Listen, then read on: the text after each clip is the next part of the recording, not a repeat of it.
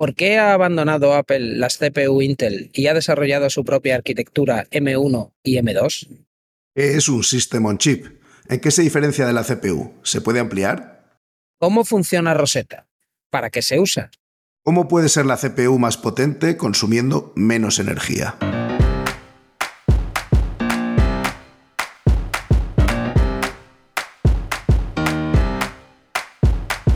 Bienvenidos a Unicode U00D1. El podcast para desarrolladores móviles y no tan móviles patrocinado por MongoDB. Yo soy Diego Freniche. Y yo soy Jorge Ortiz.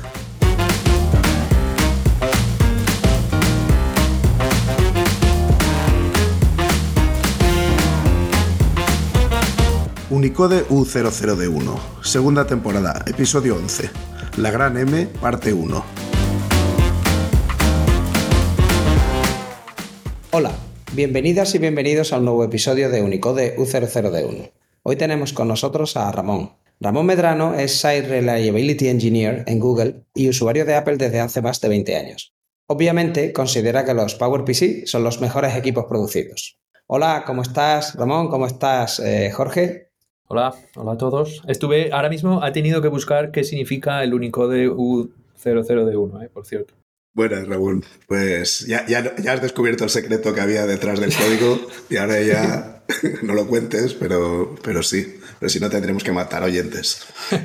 Muchas gracias por, por haberte prestado. Como hemos comentado antes en privado, esto sale de, del episodio que tuviste con José Antonio Blanco los episodios que hicisteis sobre M1, la arquitectura y tal. Y Diego y yo estuvimos hablando sobre el tema y queríamos tenerte aquí. Te invitamos porque nos apetecía continuar con esa discusión tan chula que tuvisteis entonces y que ha avanzado el tema poco. Así que empezamos primero por de dónde empezó. Si quieres, incluso podemos hablar del histórico, porque hemos dejado el PowerPC ahí podemos empezar por el principio, principio, ¿no? Por los Motorolas y de ahí para adelante, ¿no? Cómo han evolucionado las CPUs de la plataforma Apple.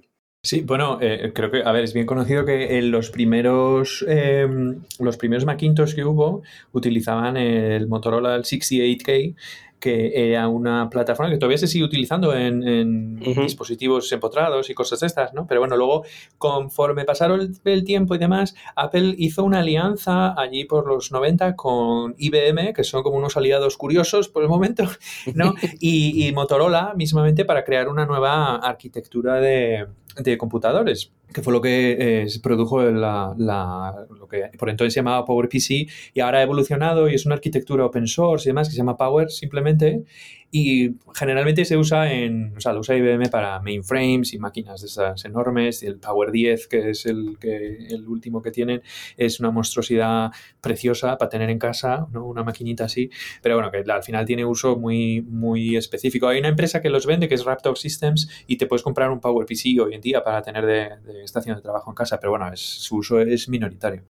Bueno, bueno, oye, su uso es minoritario o, si tienes un Amiga 1200, como tengo yo, pues, o un Amiga 600, pues lo enciendes y ahí está. O sea, ahí yo tengo un 68020 y un 68030, o sea que están ahí, o sea, funcionan todavía. Sí, sí, funciona. Yo tengo un Power Mac eh, G5 que tengo en casa que todavía uso, tiene FreeBSD y está, eh, es un Power 4 desde el año 2005 y fue el último, el, Power Mac G5 Quad, el último Power PC tocho que hubo de, en Mac, porque luego de, justo después se cambiaron a Intel.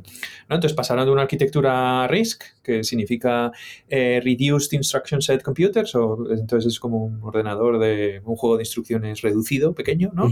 Que tiene, pues se supone que tiene instrucciones básicas, de copia de memoria, además, y luego si quieres hacer cosas como manipular cadenas, pues tú te escribes tu algoritmo, ¿no? Y ya está. ¿no? Entonces, la gracia es que eh, son procesadores sencillos, pero que ejecutan instrucciones rápido, ¿no? Intel, el cambio que se hizo fue a, una arquitectura CIS que se llama, que es Complex Instruction Set Computer, ¿no? Que es todo lo contrario. Es decir, tiene una riqueza de instrucciones en el propio hardware espectacular. Tiene cientos de miles de instrucciones o decenas de miles de instrucciones. Te puede, tienes una instrucción para comparar cadenas, por ejemplo, de texto. Entonces, solo con ejecutar una instrucción, que bueno, tardará los ciclos que tarde, ya lo, tienes, ¿no? Y Intel por entonces, pues sí que tenía un roadmap muy, muy bueno. Los, bueno, me acuerdo de los primeros Macintosh que salieron con Intel por entonces, son los con el Intel Core, los primeros Intel Core, los Core Duo y todas estas historias. Y sí es verdad que por entonces pues sí que eh, tenían una hubo un salto de potencia importante como ha habido ahora eh, al pasar de los últimos eh, procesadores de Intel que utilizó Apple a los nuevos de Apple Silicon en justicia hay que decir que los últimos procesadores de, Apple, de Intel que Apple está utilizando tienen tres o cuatro años, porque no han actualizado nada los Mac con Intel antes de cambiarlos a Apple Silicon. Pero sí, las que el cambio, yo ahora seguir haciendo la grabación desde un M1 y, se nota, se, ha notado bastante. Y vas a decir antes por qué los PowerPC eran, aparte de, de ser RISC frente a arquitecturas RISC, cuál era la virtud, porque si lo estamos poniendo también, la gente le gustará saber por qué, por qué consideras que era una plataforma superior, por lo menos a lo que había en el momento. yo considero que era una hay que, hay que, separar dos, dos, cosas. Está, por un lado está la ISA, que es, el Instruction Set Architecture, que eso sería como la, la, API que tiene el procesador, sería el conjunto de instrucciones. Un conjunto de instrucciones como PowerPC es, eh, o como RISC-V ahora, es un conjunto de instrucciones muy simple, muy sencillo y es muy elegante para hacer cosas. ¿No? No, es, no tiene la complejidad que, puede tener, por ejemplo, los de x86, que claro, llevan en x86 es un poco como Windows, en el sentido de que desde el 8080 hasta ahora no se ha hecho una retirada de instrucciones ni nada, jamás. O sea, tú puedes coger un código del 8080 y correrlo en un Xeon 5, no sé qué, no sé cuántos de antes de ayer un, simple kick lo digo porque esto no es un medio visual, pero cuando eh, Ramón ha dicho complejidad de instrucciones de Intel, ha puesto la cara de estar mordiendo un limón. Ya puedes, ya puedes continuar. A ver, todo tiene ventajas y inconvenientes, ¿no? Tiene la, ventaja que el juego de instrucciones de x86 es una cosa mucho más rica, puedes hacer muchísimas más cosas y con el tiempo realmente la dicotomía entre RISC y CISC ya no existe tanto. Si tú miras al juego de instrucciones de ARM, que se supone que es RISC, tiene también decenas de miles de instrucciones, o sea, tiene incluso versiones distintas del, del ESA, por ejemplo, ahora estamos en el ARM 9.0 y han ido añadiendo extensiones opcionales, por ejemplo, tienes las de procesamiento de vectores, tienes Neon, ahora lo han cambiado por las de SME, me parece que se llama, que son como más modernas y demás. Y lo mismo pasaba un poco con PowerPC en la época, ¿no? O sea, añadieron todo el tema de Altivec y todo el tema de procesamiento vectorial y un montonazo nuevo de registros y demás que había, por ejemplo, los Motorola no tenían, los G4 pero los G5 sí, entonces luego tuvieron que tener cierta compatibilidad y tal. Entonces, bueno, la cosa se complica porque no quieres siempre hacer procesadores que tengan a lo mejor todos los juegos de instrucciones porque no están destinados al mismo segmento, ¿no? Con ARM se ve, o sea, con ARM es RISC, pero bueno, tiene tantas instrucciones que al final casi es lo mismo que, x86. Y x86, por otra parte, lo primero que hace al el frontend hacer un, un, fetch de instrucciones, lo va a, descodificar en instrucciones en microoperaciones más pequeñas que son RISC de por sí. Entonces, bueno, al final es como una mezcla todo de ambas cosas. Entonces, estamos hablando que ha habido como tres grandes transiciones, ¿no? De, bueno, realmente cuatro, ¿no? Primero de los primeros chips que utilizaban los primeros Mac, ¿no? A, los Motorola 68000. Eh, se ve que llegaron al límite de los Motorola 68000 con... Yo creo que el último así que hubo de consumo grande fue el 6860, ¿no? De ahí ya tuvieron que saltar a PowerPC, hicieron esta alianza con IBM y ahí pues llegaron a un límite en el que los PowerPC pues generaban mucho calor, ¿no? Eran muy grandes, no servían para portátiles y Apple pasó a los Intel. Ahora, ¿qué es lo que ha causado que Apple desarrolle su propia arquitectura? ¿El Not Invented Here Syndrome o, que realmente hay ventajas con la nueva arquitectura? A ver, hay, hay ventajas que tiene la, arquitectura en, ahora mismo, ¿sabes? Porque, por ejemplo, si miras a, o sea, ahora mismo, en 2020, cuando salieron los Apple Silicon, si miras lo que ha hecho Intel, por ejemplo, después, eh, con Alder Lake y con, eh, con, los de los, eh, ¿cómo se llaman los últimos? Ice Lake, me parece, las cosas se están nivelando más, ¿no? Es curioso porque X, perdón, 68, que el Motorola 6088 era una arquitectura CESC. Esa arquitectura la cambiaron a PowerPC porque no evolucionaba más. Pero no evolucionaba más no porque la arquitectura, o sea, el, juego de instrucciones fuera el factor limitante, sino porque Motorola no hacía más eh, inversión en desarrollar núcleos nuevos y demás. Entonces pasaron a, PowerPC, que era RISC. Luego pasaron a Cisco otra vez con Intel por exactamente el mismo motivo. Es decir, ellos dependían, Apple dependía de que eh, IBM desarrollara eh, versiones más pequeñas de los eh, procesadores que sacaban para los mainframes, el Power 5, el Power 6, hasta ahora el Power, el Power 10. El G5, por ejemplo, es una versión del Power 4, más pequeña para poder utilizar en, en, estaciones de trabajo. Entonces lo que pasa es que, claro, como no hay volumen suficiente, pues las inversiones que a lo mejor IBM estaba haciendo por entonces no le daban suficiente, digamos, desarrollo para poder competir con Intel en ese momento. Intel tiene una ventaja en ese sentido, que es como los procesadores que produce son de propósito general, aunque Apple los usara o no, eso a ellos les suponía a lo mejor el 8 o el 10% del, de la flota de, de, de, ventas que hacían para escritorio, ¿no? Pero tienen todo el tema de centros de datos, el tema de todo el tema de escritorio, el tema de portátil. Entonces, claro, la inversión que Intel realizaba en su momento para desarrollar núcleos nuevos era mucho mayor. Y luego ahora hemos pasado a Apple Silicon por exactamente el mismo motivo. Es decir, Apple eh, Intel cambió de liderazgo por entonces, me parece que pusieron al CFO a llevar la empresa y lo único que importaba era la eficiencia económica por, por, por entonces. Entonces, sí es verdad que hubo unos momentos, ha habido unas generaciones que fueron complicadas para Intel, eh, no supieron salir del proceso de 14 nanómetros, el, proceso de Intel 10 y el Intel 7 lleva muchísimo retraso, que ahora están corrigiendo, ¿no? Pero bueno, fue prácticamente lo mismo otra vez por lo que tuvieron que buscar una, una arquitectura nueva. Y luego tiene la otra ventaja que es una integración vertical. Claro, Apple controla absolutamente todas las piezas del puzzle, excepto por el juego de instrucciones, nada más. Compro totalmente lo que dices de la integración vertical, típica cosa que se cuenta en las escuelas de negocios, ¿no? De si tú quieres eh, hacer un negocio en el que te diferencias mucho del contrario, el poder manipular cada una de las piezas que compone tu producto final es esencial, porque tú puedes añadirle funcionalidad y ajustar los costes mucho más finamente que si dependes de la producción de terceros. Pero ese mismo rollo, yo trabajaba para HP hace unos cuantos años y lo contaban con Itanium. Yo, una de las cosas que me inquieta con Apple es Itanium y en los M1, M2, la gran M que decíamos, eh, son vulnerables a desaparecer por lo mismo que tú estabas diciendo antes, porque al final el número de chips que se produce al final está reducido al número de máquinas que Apple vende. No hay un, un tercero al que se le vayan a vender los chips, por lo menos que sepamos de momento o que yo sepa esa inversión se puede ver recortada porque el esfuerzo que requiere sacar cosas nuevas en una CPU es importante y al final el número de, de unidades que vendes es, es el que es. ¿Tú qué opinas de eso? Hombre, yo creo que ah, el, tiene dos riesgos, ¿no? O sea, la primera ventaja es la flexibilidad que tienes de hacer justo la, el, el, SOC que necesitas para el producto que necesitas. Incluso aunque tengas los mismos núcleos, por ejemplo, el M1 va con Firestorm y Icestorm, que son los mismos que los de la 14, ¿no? Eh, eso, ese diseño de esos núcleos es exactamente igual, pero luego la composición del sistema on chip que tú haces es distinta. Por ejemplo, los M1 tienen mucho más unidades de ancho de memoria, tienen PCI Express y demás, y los del iPhone no. Entonces tú puedes tener la flexibilidad de componerlo como quieras. Tiene dos... Des... Espera, espera describe, es que yo creo que estamos diciendo muchas cosas y a lo mejor no todo el mundo se siente cómodo con... O sea, cuando hablamos de una CPU frente a un System eh, on Chip, o sea, ¿qué es lo que compone un System on Chip? O sea, una CPU tradicionalmente tú lo que tenías era la, cuando tú, compras la CPU de Intel, comprabas luego la placa base, la placa base venía con los controladores de memoria, venía con los controladores de entrada-salida, además la CPU simplemente utilizaba un bus, el FSB, ya, por, ya, ya llovió mucho, ¿no? Pero para conectar a esos controladores que venían externos.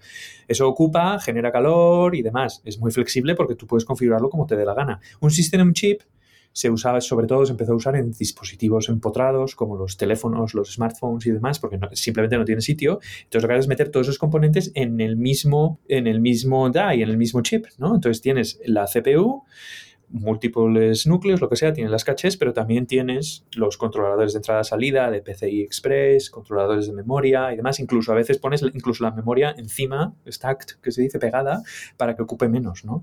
Entonces, obviamente, una vez está fabricado es lo que es, ya, ya, no se puede modificar como puede ser un, un, una plataforma de escritorio tradicional de placa base y demás, pero el fabricante puede configurar su System on Chip con los componentes que le dé la gana para el equipo que está haciendo.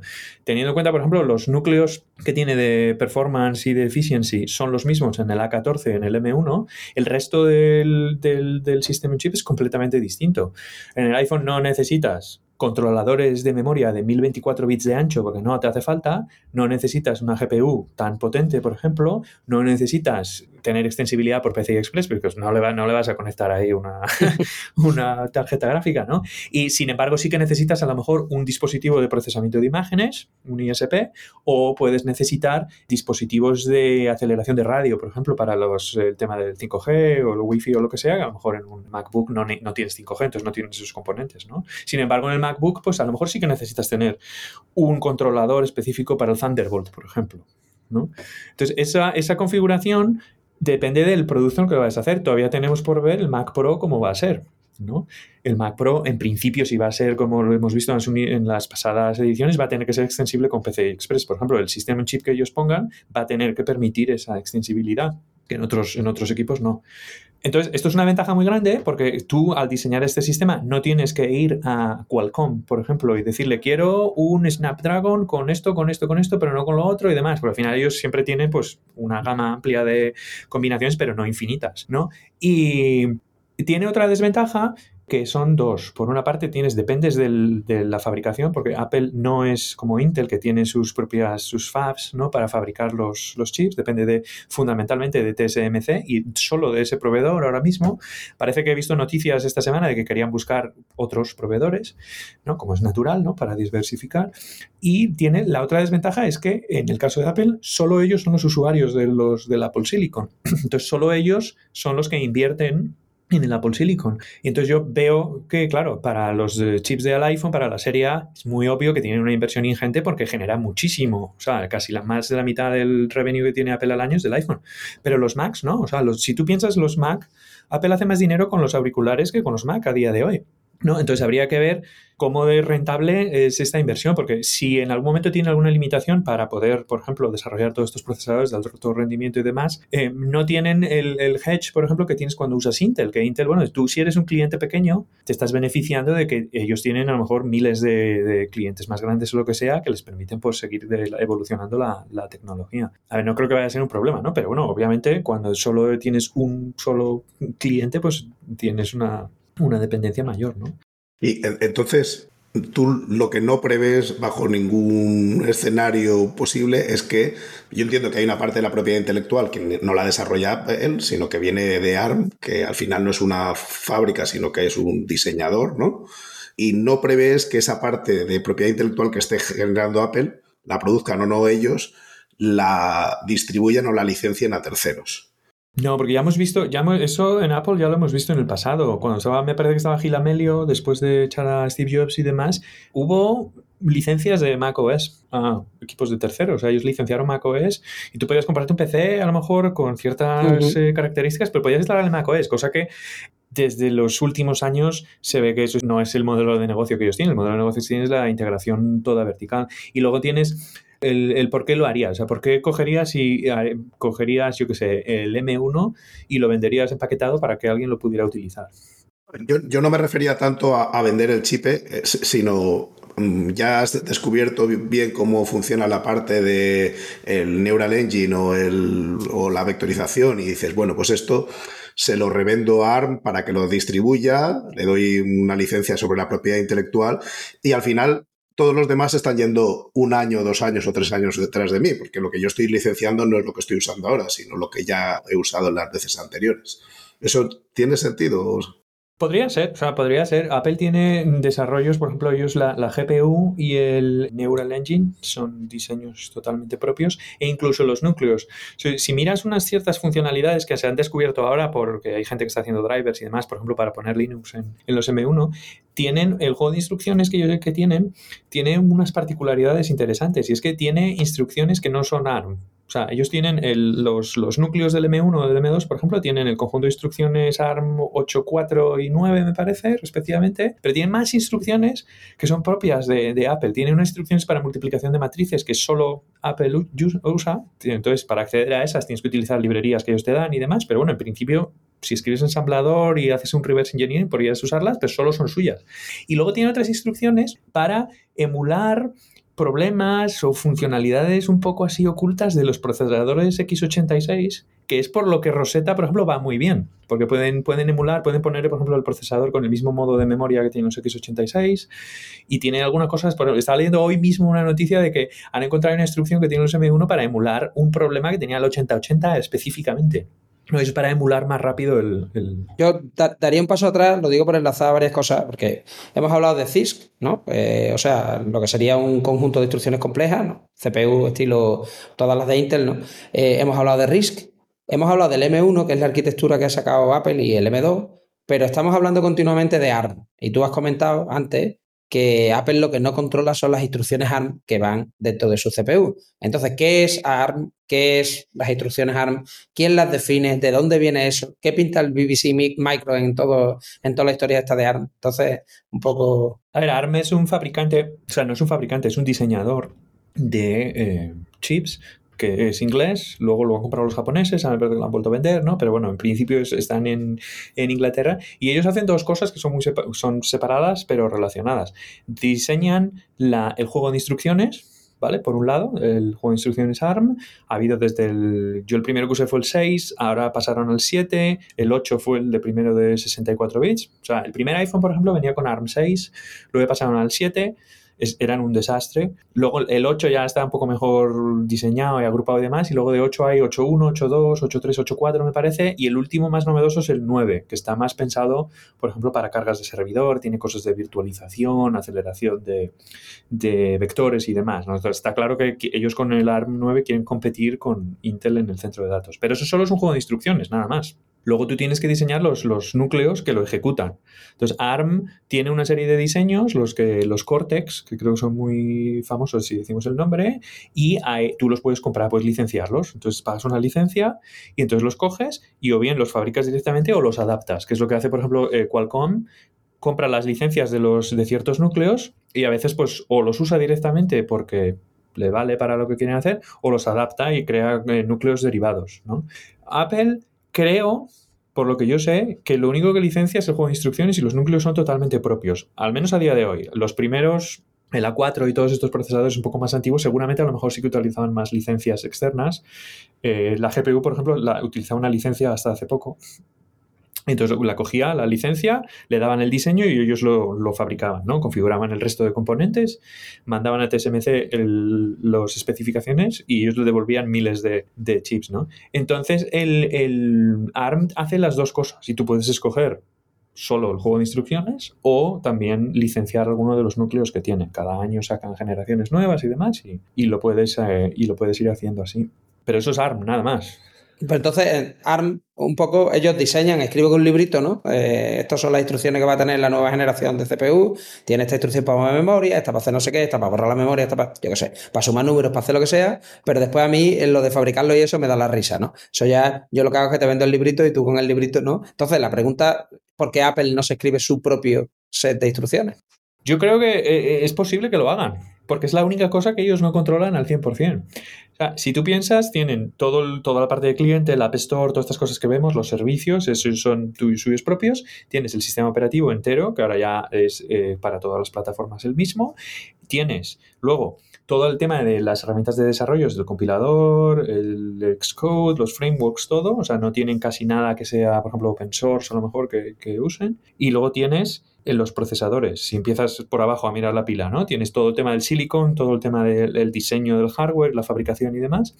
Y en el medio está el juego de instrucciones ARM, que es una capita muy fina que hace que el software vaya al hardware que ellos están diseñando, pero es la única cosa que tienen que no eh, han integrado verticalmente. Entonces podríamos ver, por eso a mí ya me da la pista es que ellos lo llaman Apple Silicon, no lo llaman ARM, sus procesadores. ¿No? O sea, no hacen ningún énfasis en que es ARM. El ARM casi, si usas Xcode, lo puedes ver ahí porque es el flag que le pasa al compilador, es decir, el, compila en ARM 64, ¿no? Y es el único sitio donde lo ves. ¿no? Entonces no me extrañaría que dentro de unos años dijeran, mira, vamos a sacar el Apple Silicon Instruction Set y, y es suyo y ya está. Y otra, otra cosa que has comentado, bueno, es que antes has comentado una cosa súper rara y bueno, yo estaba en el Museo Británico, pues soy una persona culta y leída y he visto la piedra de Rosetta, pero tú has comentado algo de Rosetta ahí y no sé si era lo mismo o es distinto. O sea, el Rosetta este, ¿para qué sirve? ¿Qué hace? ¿Cómo funciona? Si tenemos una idea de así a vista de pájaro de lo que hace. El Rosetta es un emulador. Lo que hace es un binario que tú tengas que tiene instrucciones x86-64, porque ya, ellos ya no permitían de 32 bits, lo que hace esas instrucciones, el, el ARM que, que, tienen, el núcleo ARM que tienen en el Apple Silicon, no las puede ejecutar directamente, tienes que traducirlas. Entonces, el Rosetta lo que hace es traducir al vuelo instrucciones x86 a las equivalentes ARM, que no es una equivalencia uno a uno, porque además luego hay cosas distintas, por ejemplo, el modelo de memoria es ligeramente diferente, los mappings de la memoria de kernel y la memoria de usuario además es algo diferente. Entonces, tienes que traducir todas estas cosas ¿no? Eh, las llamadas de sistema son un poco distintas, entonces eh, lo que hace Rosetta es traducir todo esto lo más rápido posible para que cojas código x86, lo conviertas a código ARM64 y lo puedas ejecutar al vuelo. Es como la máquina virtual de Java, pero más a bajo nivel. A lo bruto, ¿no? Hay, un, argumento a favor y otro en contra que a mí se me ocurren de esto de que decías de posiblemente puedan eh, sustituir el juego de instrucciones ARM por eh, su propio juego de instrucciones. Y es que, por un lado, yo he leído eh, de la gente que ha estado trabajando en el Linux ASAI, el, que funciona sobre los M1 y M2, que decía que habían recibido bastante apoyo no solicitado de gente de Apple. O sea, que les habían dejado bastante hueco para que aquello pudiera compilar y funcionar en vez de ponerle trabas como típicamente hace Apple en otros entornos, digamos que le había dado cancha para que se pudiera ejecutar Linux con cierta sencillez ahí. A lo mejor pensando en centros de proceso de datos, porque aunque has hablado de la integración vertical, la parte del cloud, o sea, ellos despliegan su iCloud pero las máquinas yo tengo entendido que solo partes son CPDs de ellos. O sea que hay partes que están desplegando en CPDs de los que usa cloud todo el mundo, que tienen regiones de Azure y regiones de AWS y supongo, a lo mejor menos de, Google, pero vamos, que, que sí que usan entornos de terceros. Y la parte que es claramente a favor eh, pero esta sería yo creo que en contra. Eh, la parte que es claramente a favor es la forma en la que construyeron Swift y el generador del compilador, que al final tiene un lenguaje intermedio que estaba pensado para que tú cuando pusieras las aplicaciones, o sea, al subirlos al App Store no subías el binario, sino que subías este lenguaje intermedio para que ellos pudieran cambiar al vuelo eh, tu aplicación y pasarla a una nueva plataforma, por lo menos en teoría. Eso lo hicieron, me, me parece que lo han retirado ahora, ¿eh? O sea, sí. que era una buena idea, sí, porque lo que hacías era subir como el lenguaje intermedio del Clang el ILR, me parece que se llama, y eh, lo compilaban ellos, el, APK que tú te bajas del App Store, era uno específico para la plataforma tuya de, tu iPhone. Pero yo creo que, el bitcode lo quitaron, ¿no? Que era. Sí. Porque daba un poco de. A mí me daba un poco de miedito, ¿no? La idea esta de Dios, yo he subido un binario y esta gente está reescribiendo el binario, ¿no? Para diferentes arquitecturas. Sepa Dios los bytes que le están llegando realmente a la gente, ¿no? O sea, porque siempre eh, pasa un poco lo de Rosetta que comentabas antes. Si lo piensas, a ver, parece como, no es sencillo, pero que parece como directo, ¿no? Se había transformado esta instrucción de sumar en esta de sumar, esta de mover memoria en esta de mover memoria. A lo mejor aquí resulta que hay un bucle y este bucle pues lo tengo que deshacer en 10 instrucciones, ¿no? Y, y, tal, pero después, claro, como el mapeo de memoria es distinto y tal, básicamente estás creando un binario completamente nuevo a partir de un binario existente. De hecho, yo creo que el binario Rosetta, una vez que lo crea la primera vez, lo deja ya como en una cache y la siguiente vez que va a ejecutar, ya ejecuta la versión de la versión de M1 y no, no hace la, la compilación esta, la hace la primera vez, ¿no? Hace una traducción just in time, pero ya después, pero que es increíble, o sea, yo no sé si somos conscientes de que está haciendo como magia, ¿no? Ahí. Y está cogiendo un binario y no lo está ni compilando ni nada. Está leyendo las instrucciones de código de máquina y pasándolas, ¿no? A, un binario de una arquitectura distinta y que no sé, que son cosas que a mí al menos pues, me sorprenden, me, resultan. Es una maravilla, ¿eh? O sea, el, Rosetta es una pena que ah, yo la impresión que tengo de Apple es que lo ven como un mal necesario para la transición, como fue con el PowerPC, teníamos Rosetta 1 y eh, es una pena porque es una esta versión, la Rosetta, es una cosa maravillosa. Puedes hacer hasta, hasta por ejemplo, Chrome o Safari o estas cosas que, estaban solo para Intel, eh, que tienen un JIT, que están compilando just in time el JavaScript y todas estas cosas que tú te descargas para las aplicaciones, también lo traducían, que eso es bastante chungo de hacer, ¿no? Y es una pena creo que lo ven como algo mal necesario, pero si no, en el framework de hipervisor que tiene macOS lo hubieran integrado y te hubieran dejado hacer, vale, ¿quieres correr una máquina virtual ARM64? Directamente la virtualizamos. ¿Quieres correr una de Intel 64? Sin ningún problema, te la voy a emular con Rosetta. ¿no? Y eso no se puede hacer. Y es una pena porque es rapidísimo. El, el Rosetta, la verdad es que es, es, una, es una pieza de software fantástica. Pero yo creo que eso es una decisión de producto de ellos, un poco, ¿no? Muy en la línea de Apple, de tú vas a usar mis herramientas y vas a generar los binarios puros y limpios para mi arquitectura directamente. Nada de emular tus filthy binarios, ¿no? No, no traigas tus cosas de otros sitios aquí que yo no voy a estar aquí, ¿no? Arreglando tus problemas, porque si no, claro, ya entre comillas, le abres la puerta a que estés corriendo binarios de, yo qué sé, de Linux o de otras cosas. Y yo creo que eso en Apple es como que les, les dan las siete cosas, ¿no? Es como, no, esto no puede ser. Sí, pero eh, hay dos contraejemplos para eso. Tienes lo que acaba de decir Jorge de el, apoyo que le han dado a la gente de Asahi Linux para que Linux puedas ejecutarlo de forma nativa ¿no? en, el, en, los Mac con, con Apple Silicon. Y la segunda es que Rosetta, cuando tienes una máquina virtual de Linux ARM64 corriendo en el Mac, ellos te permiten descargarte una versión de Rosetta para Linux y que esa máquina virtual, los binarios de Intel que tiene dentro, los emule con Rosetta en ARM64. Eso no lo había probado yo. Pues eso lo puedes hacer ahora. Tú tienes una máquina, o sea, si quieres emular, quieres correr un, yo qué sé, quieres correr Docker Intel 64 en un Mac con M1. Te instalas una máquina virtual del Linux que te guste, ARM64. Le instalas Rosetta a esa máquina virtual, ¿vale? Dentro. Y entonces luego ya puedes ejecutar binarios de Linux de Intel en Rosetta dentro de una máquina virtual ya virtualizada en, en ARM. Y para apagarla le pegas la patada para subir al nivel superior, porque esto ya es Inception, ¿no? O sea, esto es como, como origen absolutamente, o sea, porque estás corriendo sobre un sistema operativo y una plataforma física, estás corriendo una máquina virtual que sería el Docker, ¿no? Eh, que está corriendo contra ARM64, dentro le has instalado un Rosetta que está traduciendo eh, un binario Intel para ejecutarlo como un Rosetta dentro de esa máquina virtual que corre dentro de un sistema operativo. Por eso te digo que esto es como lo de la furgoneta cayendo, ¿no? Y alguien pega la patada y se despierta. o sea, es que a veces ya, a mí estas cosas me maravillan, o sea, me maravillan porque yo creo que no nos damos cuenta realmente a los niveles, o sea, no solo de complejidad, sino, yo qué sé, yo empecé con un ordenador que lo encendía y lo apagaba y lo que tenía ayer era una CPU discreta y punto. Eh, cuando ves estas cosas es como, esto es, increíble, o sea, yo nunca hubiera pensado que iba a tener un ordenador capaz de hacer estas cosas y mira, lo tenemos como normalizado ya, como, mira, está ahí. Pero tienes que pensar que un M1 tiene al menos cinco sistemas operativos distintos corriendo cada vez, a la vez. ¿eh? O sea, el, ARM, de hecho, se usa para lo que sería el procesador de aplicación genérico, que tú estás ejecutando tus binarios y demás, pero luego tienes el System Level Cache, por ejemplo, tienes controladores dentro del, del System Chip para la gestión de térmica y demás.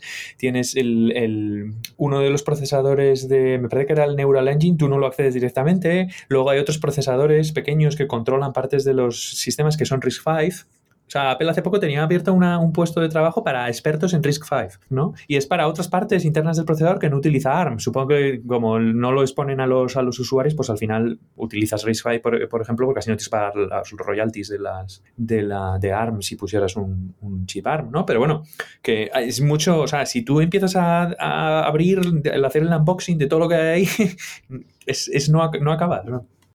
Cuéntanos, eh, para los que no conozcan o no hayan trasteado con RISC-V, porque hay cacharros estos de M5 Stack y similares que puedes comprar por 4 duros y, tener un RISC-V en casa, pero ¿qué es RISC-V y, en qué se diferencia de ARM en, en, en líneas generales? Vamos.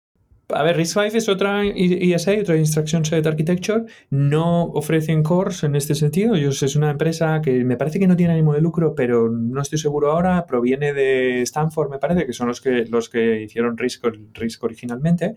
Y lo que hacen es un juego de, de instrucciones que es puramente RISC eh, y tiene una de las ventajas es que primero es open source y segundo es royalty free. Entonces, tú puedes coger, hay una empresa que se llama C5, por ejemplo, que se dedica a hacer eso. Ellos utilizan ese juego de instrucciones y lo que hacen es diseñar núcleos tienen varias variantes, que sí para cosas, por ejemplo, para automoción, otros para propósito general, otros para hacer cosas de machine learning, ¿no? Y entonces tiene una ventaja es que si tú vas a C5 y le dices quiero licenciar un núcleo y tal, pues tienen un acuerdo licencia, lo que sea, como ARM con los Cortex, ¿no? Pero si tú eres, por ejemplo, una empresa de un tamaño como Apple y quieres diseñar tus propios procesadores, puedes utilizar este juego de instrucciones sin tener que pagar ninguna licencia. ¿no? Tú dices, esto es open source, lo coges, diseñas los chips que tú quieras y ya está, ¿no? Entonces es una de las ventajas que tiene. Está creciendo mucho porque hay mucho en, empotrado, por ejemplo, en, embebido de esto, ¿no? De, de, de Race 5, porque es claro, ahí los costes son tan ajustados, si te quitas un royalty que tengas que pagar, pues es, puede ser una diferencia grande. Eh, en China se usa muchísimo, o sea, productores chinos ves que tienen mucho de, de RISC-V ahora, supongo que sea por, también por temas de, licencia y trademark y cosas de estas de ahora que están muy de, muy de moda. Y, y veremos a ver si existen implementaciones de alto rendimiento. Que sepa, Android hace poco, en la fundación RISC-V ha aportado Android a, a, a RISC-V, ¿no? Entonces, queda por ver si va a haber algo, por ejemplo, de smartphones con, con RISC-V. Oye, y dentro de ella, porque hemos hablado de que el System on Chip pues, tiene muchas unidades distintas, ¿no? Eh, hay una unidad que también es interesante, es la GPU, ¿no? las tarjetas gráficas. ¿Realmente las GPUs que vienen con los M1 están dentro del System on Chip y son distintas de las que había antes? Eh, ¿Son mejores? ¿Son peores? ¿Consumen más, menos? ¿La potencia más o menos? ¿Se va a poder jugar por fin en los Mac? A ver, las GPU están dentro del System Chip. Es una parte separada porque es un procesador que es eh, eminentemente diferente. O sea, un núcleo, por ejemplo, yo que sé, decíamos antes el Ice Storm y estos, son complejos porque, bueno, tienen ejecución especulativa, fuera de orden, todas estas cosas. Una GPU es algo mucho más sencillo en el sentido de que es mucho más replicable. ¿no? Tú tienes una unidad de ejecución y entonces si quieres hacer que la GPU sea más potente, simplemente vas poniendo más porque tienen mucha, el, procesamiento que hacen es extremadamente paralelo. Es al final lo que, lo que pasa, ¿no?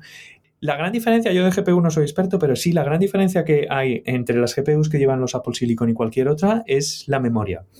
En los eh, Apple Silicon utilizan una estructura que se llama la Unified Memory Architecture, UMA. Entonces lo que tienen es, hay un controlador de memoria, en el caso si utilizas un M1 Max, porque eres una persona así, eh, tienes dos controladores de memoria eh, DDR5. ¿Cómo son las personas así? Espera.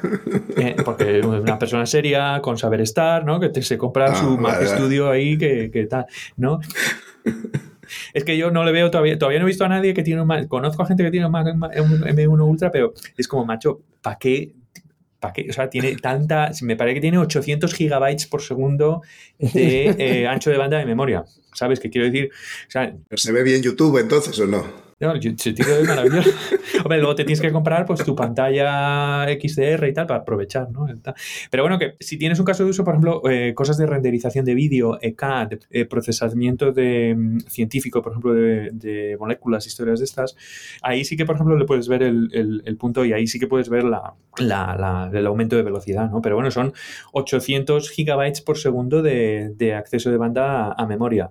Entonces, claro, ese acceso de banda en un procesador con los de Intel, está reservado para el procesador. Luego tienes la GPU, está conectada por PCI Express, que bueno, puede ser un bus bastante rápido, ¿no? Tienes lo que sería la GPU y luego la GPU tiene su propia memoria. Quiere decir que cada vez que quieras, por ejemplo, ponerte a jugar y mover texturas, todas esas texturas tienen que pasar por el bus PCI Express ser copiadas a la memoria y luego ahí procesadas para hacer el shading o lo que estés haciendo, ¿no?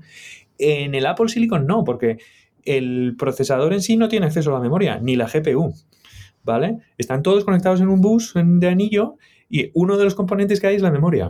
Entonces, cuando la GPU quiere acceder a la memoria, utiliza el mismo protocolo que la CPU para acceder a la memoria. Van al System Level Cache, ¿no? Dicen, por favor, quiero que me traigas la unidad de memoria, o sea, la dirección de memoria 40, lo que sea, ¿no? Y da igual que sea para la GPU que para la, para la CPU. Entonces, cuando la CPU, por ejemplo, está procesando un juego, y quiere poner una, textura en memoria, la pone en memoria y ya está. La GPU a continuación la va a usar sin ningún, sin ningún problema, sin tener que hacer copias, que es bastante caro. Y si tienes una aplicación que demanda mucha GPU, ¿eso no pone cuello de botella en la CPU? A ver, claro, tienes el bus del sistema, entonces, claro, si una de las, por ejemplo, si la GPU está utilizando los 800 gigabytes por segundo ¿no? de, acceso de banda de memoria para lo que esté haciendo, pues ahí va a haber una contención. ¿no? Eh, creo que están bastante bien aprovisionados, de todas formas, ¿eh? porque el M1 Max, por ejemplo, eh, vas a tener. ¿Cuántos cores tiene de GPU? Me parece que tiene 48 cores de, GPU y luego vas a tener otros tantos de, de CPU, parece que tiene como 20 o 24 de GPU, de CPU, perdón. Hombre, para saturar eso tienes que tener un programa bastante óptimo. ¿eh? Bueno, y continuando con la pregunta, si el System Chip lleva una GPU súper potente, ¿no? Eh, porque se ha visto que es muy potente, ¿no? Las CPUs han dado un salto, aunque ahora Intel, efectivamente, entre Intel y los Ryzen, ¿no? De AMD estaban jugando un poco, ¿no? Catching up, estaban tratando de pillar, ¿no? de nuevo a, a Apple. ¿Cómo es posible que cuando lo sacaron en 2020 consumiera tan poca electricidad. Lo digo porque hace nada ha salido la, las nuevas ¿no? GPU, estas, las 4090, ¿no? Y, necesitas una central nuclear para ponerlo ahí en tu casa, ¿no? Y, que, y alimenta aquello. Lo digo porque son tan grandes como, como una Xbox y no te caben ya dentro de la torre y yo no sé si chupaban 800 vatios solo lo que es la GPU, o sea, chupan una barbaridad. Entonces, ¿cómo, cómo es posible que hayan conseguido el bueno, bonito, barato. O sea, esto. Bueno, eh, tampoco han llegado ahí porque me parece que la, GPU más potente del Ultra es como una 3060. ¿Vale? En rendimiento. O sea que si vas a una 3090 o una 4090 tienen bastante más potencia y tienen otra de, otras diferencias. Por ejemplo, utilizan otra memoria distinta, la HBM, que es la High Bandwidth Memory o algo así, ¿no? Que tiene todavía más ancho de banda y demás para, para la GPU simplemente creo que las tarjetas de, o sea, las GPU discretas y estas GPUs integradas que tiene Apple resuelven problemas distintos. O sea, aquí lo que habría que comparar sería la GPU que tiene el M1 Pro o Ultra o lo que sea con la Iris Xe, por ejemplo, que, llevan los Intel y demás. Claro. ¿no? Entonces, claro, ahí, por ejemplo, sí que, ahí sí que yo creo que sí que, bueno, yo no tengo, no he visto benchmark porque no, yo GPU no utilizo, pero, pero sí que sí que parece que ahí hay la diferencia es más sustancial. Bueno, y el tema del consumo, o sea, ¿por qué? lo digo porque las CPUs de Intel, pues yo siempre hago la misma broma de que yo tengo un Intel Core y fuego, ¿no? Aquí, pues lo digo por los ventiladores y tal, ¿no? Porque, pero que eso, ¿cómo es posible que, o sea, qué tiene el sistema on chip que hace que eh, se caliente menos? ¿Va a una frecuencia más lenta? Eh, al estar los componentes más cerca genera menos calor? ¿Por qué consume menos y se calienta menos? ¿Son los nanómetros o, o hay otro secreto en la receta? A ver, hay dos. Hay, primero, utilizan los procesos de TSMC más avanzados, como tienen mucho volumen y demás. Al final, TSMC, los procesos más avanzados, lo que hacen es poner mucho dinero para la, para la inversión y hay solo dos empresas que compran los procesos primero, que es Nvidia y Apple, porque son los que más volumen van a generar después. Entonces el resto va detrás, ¿no? Hay que verlo comparativamente hablando también. La gente de Samsung, la gente de Global Foundries, Intel, por ejemplo, los procesos hasta han tenido dificultades para eh, lanzar los últimos procesos. Parece que eso se está corrigiendo ahora, pero bueno, eh, TSMC, el lanzar los procesos, el N5, que es el que lleva, por ejemplo, el, el, el M1, sí que lo, obtuvo volumen rápido, mientras que los otros parece que tuvieron problemas. Entonces, claro, estábamos comparando el proceso último de TSMC con procesos de otras empresas como Global Foundries o Intel que iban como un nodo por detrás, ¿no?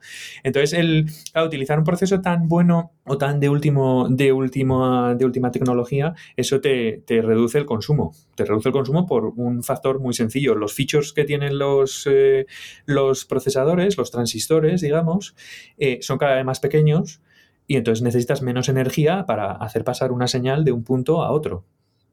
Es algo así como es la ley de Joule, básicamente, ¿no? Simplemente como hay menos espacio y hay, menos, hay que mover menos electrones, pues transmites menos calor. Y luego el diseño que tienen de los procesadores, hay que tener en cuenta que viene, claro, esto deriva de los procesadores de la serie A, que son procesadores que estuvieron diseñados desde el principio para tener muy bajo consumo energético.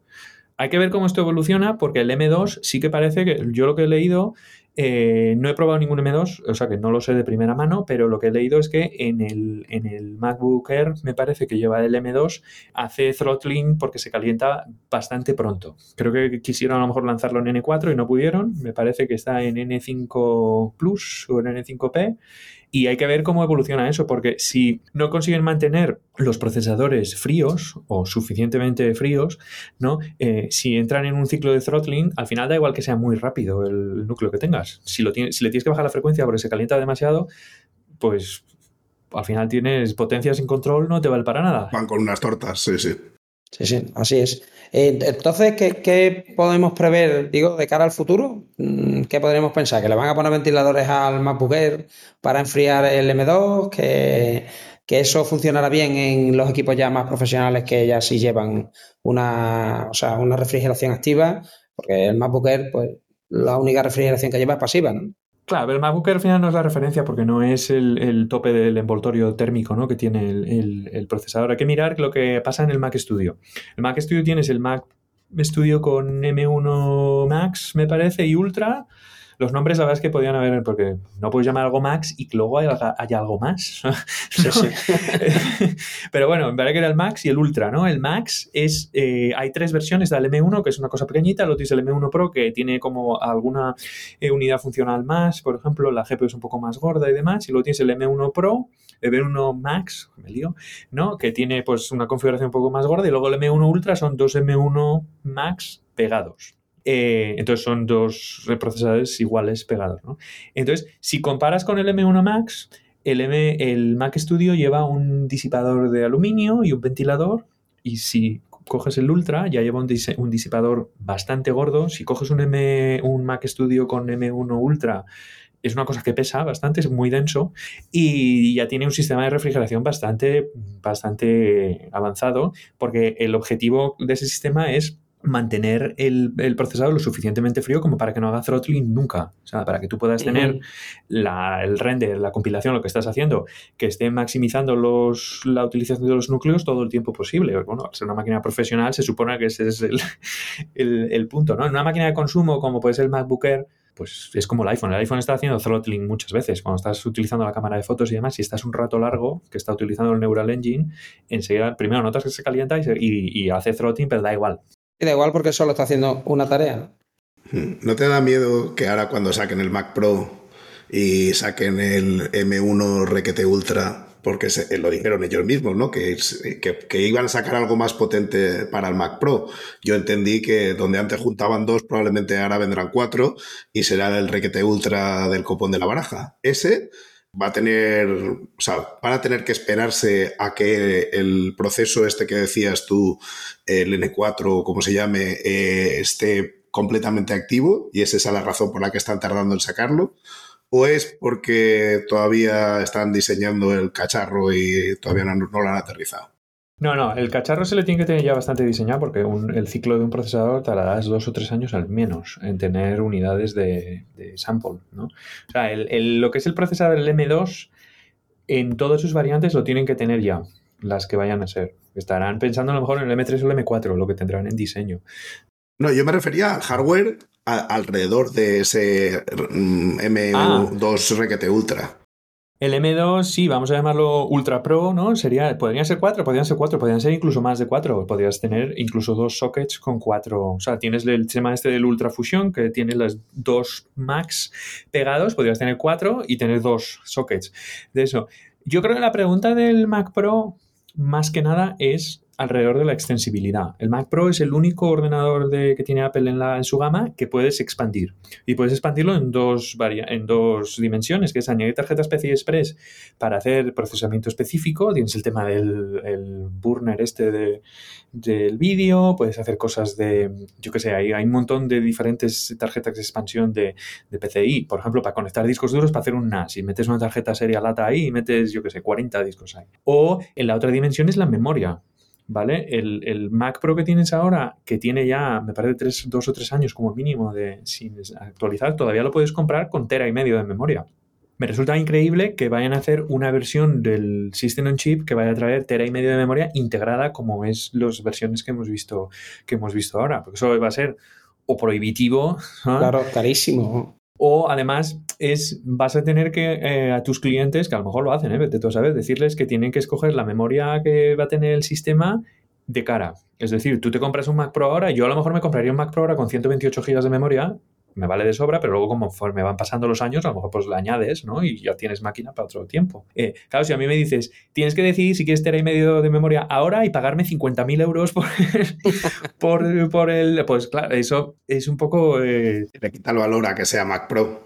Claro, sí que lo veo en el Mac Studio porque parece que es como una máquina más pequeña, tal, pero en el, en el Mac Pro eh, no, sé, no, sé cómo lo van, no sé cómo lo van a hacer. Porque, claro, si pone la memoria extensible, todo este sistema de Unified Memory Architecture que tienen, hay que ver cómo lo hacen, porque claro, tienen que tener el ancho de banda correspondiente a, a lo que sería una máquina con a lo mejor 8 M1 Max pegados, ¿no?